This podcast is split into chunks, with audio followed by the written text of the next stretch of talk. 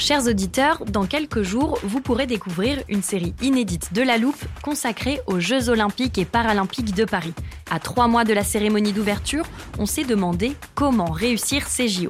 Les transports sont-ils prêts à affronter les milliers de touristes?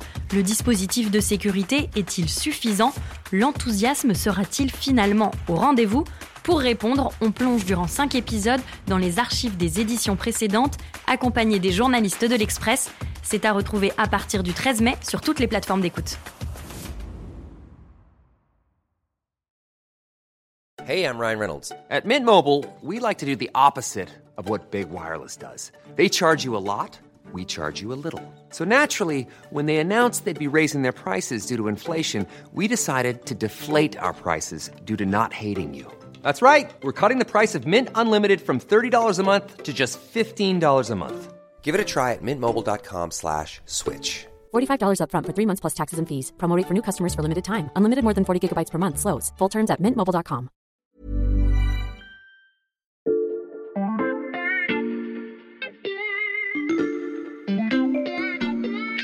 Bonjour, c'est Charlotte Baris. Bienvenue dans La Loupe, le podcast quotidien de l'Express.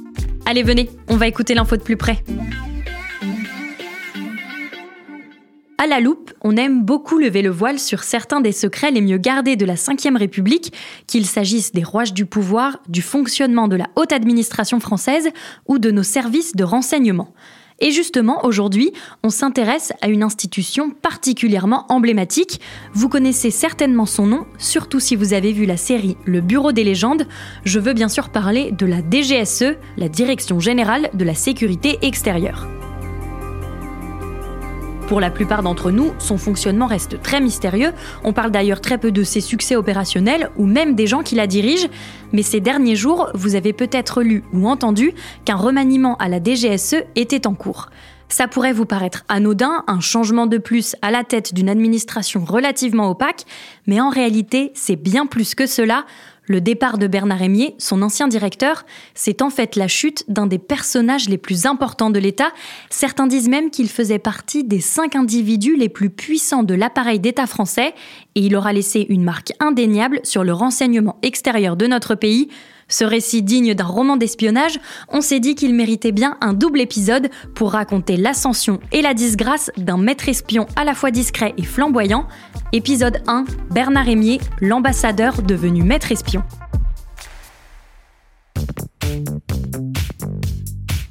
Le journaliste qui va nous accompagner au cours de ces deux épisodes, c'est un expert de toutes les questions d'espionnage. Dans la loupe, il est déjà venu nous parler du KGB, de la DGSE évidemment, et même des espions qui infiltraient certaines de nos prestigieuses grandes écoles.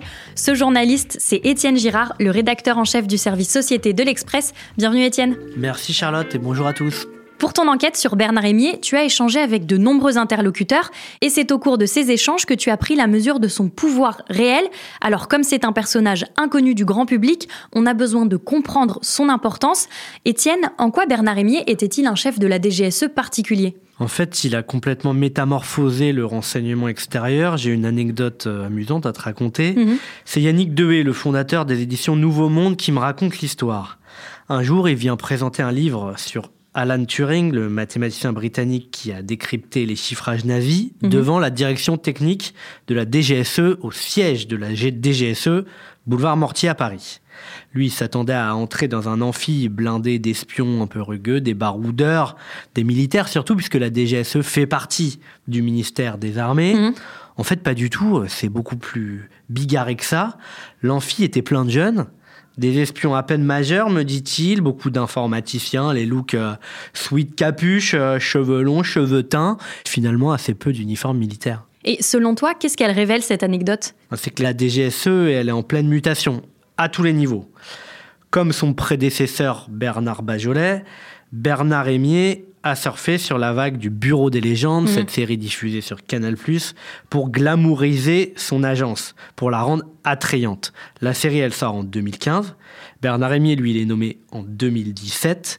Et pendant toutes ces années de diffusion de la série, il intervient devant les grandes écoles, il fait beaucoup de lobbying pour recruter des profils euh, que lui espère différents. Ça permet effectivement d'accélérer le recrutement du service mhm. de renseignement avec ses profils moins attendus.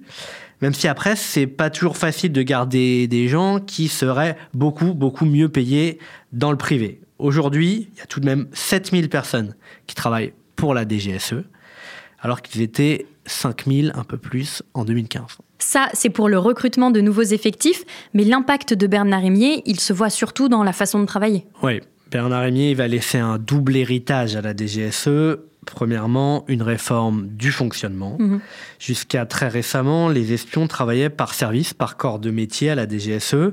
On avait tous les stratèges ensemble, les membres de la direction de la stratégie ensemble, tous les informaticiens ensemble, la direction technique, les espions de terrain ensemble, service action, service mission, et la coopération était parfois un peu poussive entre les services. Hmm. Par exemple, un agent du service action, dépêché sur le terrain euh, pour une mission, il devait parfois demander au siège de la DGSE l'aide d'un informaticien, mais sans forcément que les deux espions n'interagissent directement entre eux. Et qu'est-ce qu'il va changer à tout ça, Bernard Rémier Alors, La grande réforme Émier, c'est qu'aujourd'hui, les agents de la DGSE travaillent par centre de mission. Alors, il y en a qui sont Il y a le service Sahel, le service Russie, il y a d'autres services euh, géographiques, soit thématiques. Il y a des services euh, sur le renseignement économique, un centre de mission sur l'antiterrorisme, par exemple. Et dans ces centres de mission-là, tout le monde travaille ensemble. Mm. L'informaticien va travailler avec celui qui va aller sur le terrain, qui va travailler avec le stratège qui, lui, euh, va décider des priorités euh, de la DGSE sur, dans cette région. Par exemple, c'est censé fluidifier les actions de la DGSE. Le deuxième héritage, c'est le déménagement. Mm-hmm. Actuellement, les locaux de la DGSE, on l'a dit, ils sont situés boulevard Mortier, 20e arrondissement de Paris. On les surnomme la piscine, parce qu'à l'origine, euh, ces locaux devaient servir de piscine. Euh, on est après la guerre, quand les services secrets investissent euh, cette piscine. Sauf qu'aujourd'hui, avec les nouveaux effectifs, le boulevard Mortier est devenu trop petit. Mmh. Donc un nouveau siège est actuellement en construction à Vincennes, juste à côté du château. Et ça a vraiment un impact, un déménagement? Oui, bien sûr. Ça peut paraître à première vue superficiel, mais en fait pas du tout. C'est déterminant. Euh, la place que va avoir la DGSE à Vincennes, euh, ça va lui permettre euh, d'accueillir tous ces services. Mhm. Ça permet de pérenniser le fonctionnement de la DGSE telle qu'elle existe aujourd'hui. C'était un des combats de Bernard Rémier, s'assurer qu'on garde ce qui est appelé en interne la grande DGSE, c'est-à-dire un service secret qui fait aussi le renseignement technique, à l'inverse de ce qui se fait par exemple, aux États-Unis, on a d'un côté la CIA et de l'autre côté la NSA, mhm. qui, elle, fait exclusivement ce renseignement technique avec des informaticiens. En France, on a la DGSE pour tout. Bref, là-bas, les 7000 employés de la DGSE seront moins à l'étroit. Ils pourront en plus accueillir des agents secrets d'autres services de l'État, mhm. la direction du renseignement militaire par exemple, la direction générale de la sécurité intérieure également, grâce à ce renseignement technique. Et la question que posent aujourd'hui euh, certains espions, un peu malicieusement, c'est que peut-être qu'une aile euh, ou un bâtiment s'appellera Bernard Rémier. Pour le savoir, il faudra attendre le déménagement. Tout ça, Étienne, ça concerne la transformation de l'institution, mais le chef de la DGSE, il est nommé par l'exécutif. Ça signifie qu'il a aussi un rôle plus politique. Ouais, ça, ça a toujours fait partie de la fonction. Euh, c'est quelque chose de très secret, mais les DGSE ont toujours rencontré des responsables étrangers que personne d'autre ne peut rencontrer. Mhm. Ça peut être des dictateurs, ça peut être des dignitaires infréquentables, le régime syrien, ça peut être euh, les leaders de la Biélorussie. Bref, ceux avec qui on n'a pas envie d'être pris en photo, et eh ben le chef de la DGSE, lui, il les voit. Mhm. Alors, petite parenthèse, l'intitulé du poste de Bernard Rémier, c'est directeur général de la sécurité extérieure. Donc, quand on dit la DGSE, on parle de l'agence. Quand on parle du DGSE, c'est de Bernard Rémier lui-même mhm. qu'on parle. Merci pour la précision, je te laisse poursuivre. Ce volet politique, il a toujours fait partie de la fonction, mais Bernard Rémier a étendu le domaine de la diplomatie clandestine. Ce rôle-là a pris une ampleur plus importante. Certains de mes interlocuteurs me disaient même que Bernard Rémier, aujourd'hui, c'était un peu le vrai ministre des Affaires étrangères. Mhm. Parce qu'il a un parcours d'ambassadeur sans faute, un réseau qui lui a permis d'exercer une vraie influence en coulisses et de se hisser jusqu'à cette position un peu atypique. Bref, Émier, c'était le premier des ambassadeurs, celui qui parle directement dans l'oreille d'Emmanuel Macron. Bernard Émier est devenu le premier des ambassadeurs. Voilà une expression qui mérite qu'on s'attarde un peu sur sa carrière avant d'arriver boulevard Mortier.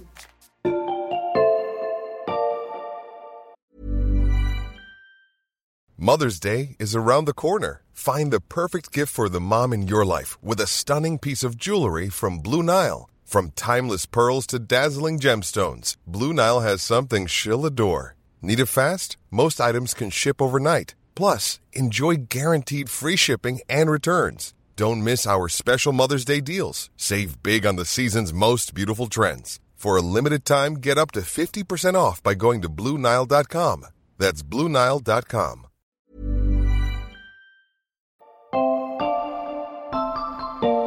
Étienne, Bernard Rémier, c'est une figure de l'ombre. Le grand public ne sait pas à quoi il ressemble. On ne connaît pas trop son style. Est-ce que tu peux nous le décrire? Il a 65 ans, un abord euh, assez austère, un aspect de dureté qui convient à sa fonction probablement, des cheveux blancs, des petites lunettes, des lèvres pincées. Concernant son caractère, un humour assez pinçant à rire, un peu british, une voix grave et un attrait surtout pour la rhétorique. Bernard Rémier, c'est quelqu'un qui s'illumine quand il se met à parler, il parle bien, il fait des exposés toujours très précis, très complets, en peu de mots, en clair, il en impose. C'est le genre acheter un silence dans une réunion en disant euh, je suis en désaccord profond avec tout ce qui vient d'être dit. Mhm. C'est aussi quelqu'un de très sociable, de très mondain. Il a toujours cette anecdote, cette histoire qui plaît en soirée.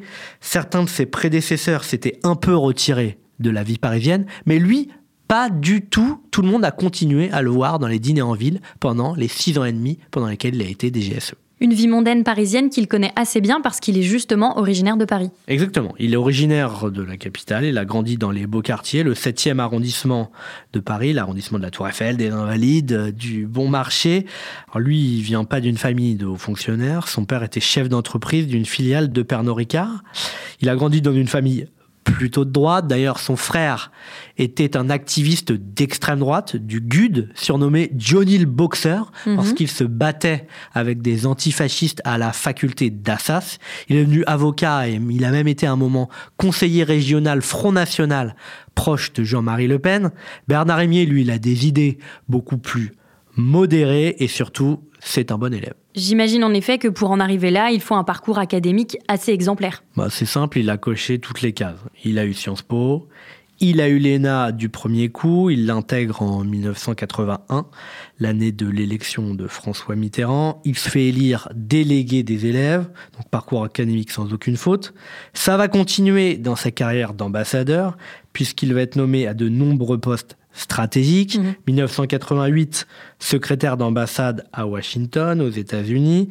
Puis, il se spécialise dans le monde arabe. Il est nommé en Jordanie, au Liban, en Turquie, en Algérie, des pays dans lesquels il y a de gros enjeux qui concernent la DGSE, puis il a été conseiller de Jacques Chirac quand celui-ci était président de la République. Et pourquoi c'est précisément Bernard Rémier qui est choisi pour prendre la tête du renseignement extérieur français? Bon, à ce type de poste, il n'y a pas de règle, il n'y a pas de candidat tout désigné. Quand il faut nommer un DGSE, plusieurs corps proposent leurs euh, meilleurs éléments. Il y a le corps diplomatique, il y a le corps préfectoral, les armées. On est en 2017, Bernard Bajolet quitte son poste. Bernard Rémier, il se retrouve assez naturellement sur la shortlist des quatre ou cinq noms. Parce que il est le meilleur représentant du Quai d'Orsay. Il coche énormément de cases de par son parcours d'ambassadeur, ces pays dans lesquels il a été nommé et qui causent de grands enjeux sécuritaires. Et ça aurait pu ne pas suffire. Ce qui va vraiment jouer en sa faveur, c'est qu'il s'entend bien, même très bien, avec Emmanuel Macron. Emmanuel Macron, qui on le rappelle, vient d'être élu président en 2017. Voilà, les deux hommes se connaissent depuis longtemps, en fait depuis 2012, quand Emmanuel Macron était encore secrétaire général adjoint de l'Élysée. On est sous François Hollande. Ils seront à Londres pour planifier un déplacement du président. Son interlocuteur, c'est l'ambassadeur en poste à ce moment-là, Bernard Bernard, Rémier. Rémier. Les deux hommes, ils sont énarques tous les deux. Ils s'apprécient instantanément. Ils se tutoient immédiatement. Et c'est ça, c'est ce feeling qui va faire la différence. Parmi les autres candidats, il y avait des fidèles de la campagne de 2017, mais ils viennent du privé, ils n'ont pas forcément les réseaux, les codes. Il y avait aussi d'autres ambassadeurs, par exemple André Parent, mais Macron n'aime pas trop les ambassadeurs euh, en réalité, en général. Donc là encore, Bernard Rémier, qui lui est apprécié du président, euh, il coche des cases que personne d'autre ne coche. Cette relation privilégiée avec Emmanuel Macron va propulser l'ambassadeur à la tête d'une des institutions les plus secrètes de la République. Et elle montre une chose, le principal atout de Bernard Rémier à son poste, c'est la force de ses réseaux.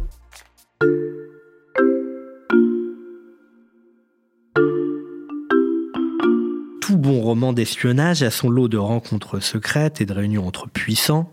Ça, Bernard Rémier y habitué. Je vais te raconter une petite anecdote. Je t'écoute. On est à Paris, rue du Faubourg Saint-Honoré, c'est la rue de l'Élysée.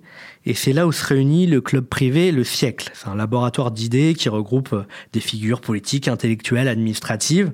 Ses membres sont plus ou moins actifs, mais parmi les gens qui viennent souvent aux réunions, bah, il y a Bernard Rémier.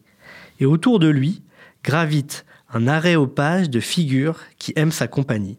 il y a des amis proches, la députée européenne euh, Nathalie Loiseau, ancienne ministre, l'homme d'affaires Jean-Luc Alavena, le diplomate Gérard Haro. Une nuée se forme naturellement autour de lui mhm. quand il arrive. Tout le monde lui tourne autour. Son poste de DGSE lui confère une aura particulière, lui s'amuse souvent de ce statut en se demandant s'il pense qu'il va leur donner des informations confidentielles. Ce genre de réunion auquel il se rend, Étienne, ça montre une fois encore que Bernard Rémier aime les mondanités parisiennes, mais est-ce que c'est aussi le cas dans d'autres cercles plus internationaux? Absolument, il est par exemple un ami de William Burns qui est le directeur de la CIA. Mhm. Ce sont deux amis de longue date, ils étaient en poste au même moment en Jordanie à la fin des années 90 90, il est proche également de figures politiques de premier plan dans les pays du monde arabe, dans lesquels il s'est spécialisé. Comme en Turquie, où il a été ambassadeur, par exemple. Voilà, il entretient une relation d'amitié, par exemple, avec Hakan Fidan, qui était chef des services secrets turcs de 2015 à 2023. Maintenant, il est ministre des Affaires étrangères. J'aurais aussi pu te parler de ses proches au Liban. Il y a le Premier ministre Najib Mikati, il le côtoie depuis 20 ans. Il y a d'autres hommes politiques euh, locaux, par exemple l'ancien Premier ministre Saad Hariri, duquel il est également très très proche. Tout ça, ça lui a permis d'obtenir des missions vraiment spécifiques pour un DGSE. En 2020, quand une gigantesque explosion se produit dans le port de Beyrouth, la France envoie de l'aide humanitaire et aussi des envoyés spéciaux pour réformer le pays qui est en proie à une très forte inflation, également à des problèmes de corruption. Et qui est envoyé, à ton avis, pour négocier? Bernard Rémier. Voilà. Une cellule libanaise assez atypique se met en place autour de Bernard Rémier et du conseiller diplomatique d'Emmanuel Macron qui s'appelle Emmanuel Bonne et qui est l'ancien subordonné de Bernard Rémier au Quai d'Orsay. Mmh. Bernard Rémier était en fait son mentor. Ce duo, Émier-Bonne, se fixe une mission, celle de faire nommer un gouvernement libanais dans un premier temps, puis un président de la Banque centrale libanaise proche de leur vue. Mais ils n'y arriveront jamais malgré leurs nombreux appuis en place. Étienne, cette difficulté à remplir sa mission libanaise, c'est la première fois que tu évoques un échec dans le parcours de Bernard Rémier. Effectivement, alors c'est pas le seul. Tu peux ajouter à ça plusieurs échecs de la France sur le plan diplomatique, au Sahel par exemple, et sur le plan économique, il y a cette histoire des sous-marins qui devaient être vendus à l'Australie avant que Canberra ne retourne sa veste. Et là, tu commences à avoir les ingrédients d'une disgrâce. Et cette disgrâce, elle intervient le 20 décembre dernier, quelques jours avant Noël, via un communiqué de Sébastien Lecornu, ministre des Armées. Je souhaite partager à Bernard Rémier ma reconnaissance et celle de la nation pour ces six années passées à la tête de la DGSE. C'est la grandeur de l'action d'un service de renseignement de ne voir exposer que ses très rares revers et de ne jamais se voir reconnaître au grand jour l'étendue de ses succès. Ses succès, mais surtout ses revers, ce sera le sujet de notre prochain épisode, la chute du maître espion. Merci Étienne d'être venu nous raconter l'ascension de Bernard Rémier et on te retrouve demain. Avec plaisir, à demain. Chers auditeurs, ne manquez pas la suite de notre double épisode. Vous pouvez aussi retrouver nos anciens podcasts sur les services de renseignement sur votre application préférée, Spotify, Deezer ou Castbox par exemple. Et bien sûr, vous pouvez aussi retrouver toutes les enquêtes dédiées à l'espionnage dans le magazine et sur l'express.fr. Si vous ne vous êtes pas déjà inscrit, c'est le moment. L'abonnement numérique est au prix d'un euro les deux premiers mois. Cet épisode a été écrit par Mathias Pengili et réalisé par Jules Cro. À demain!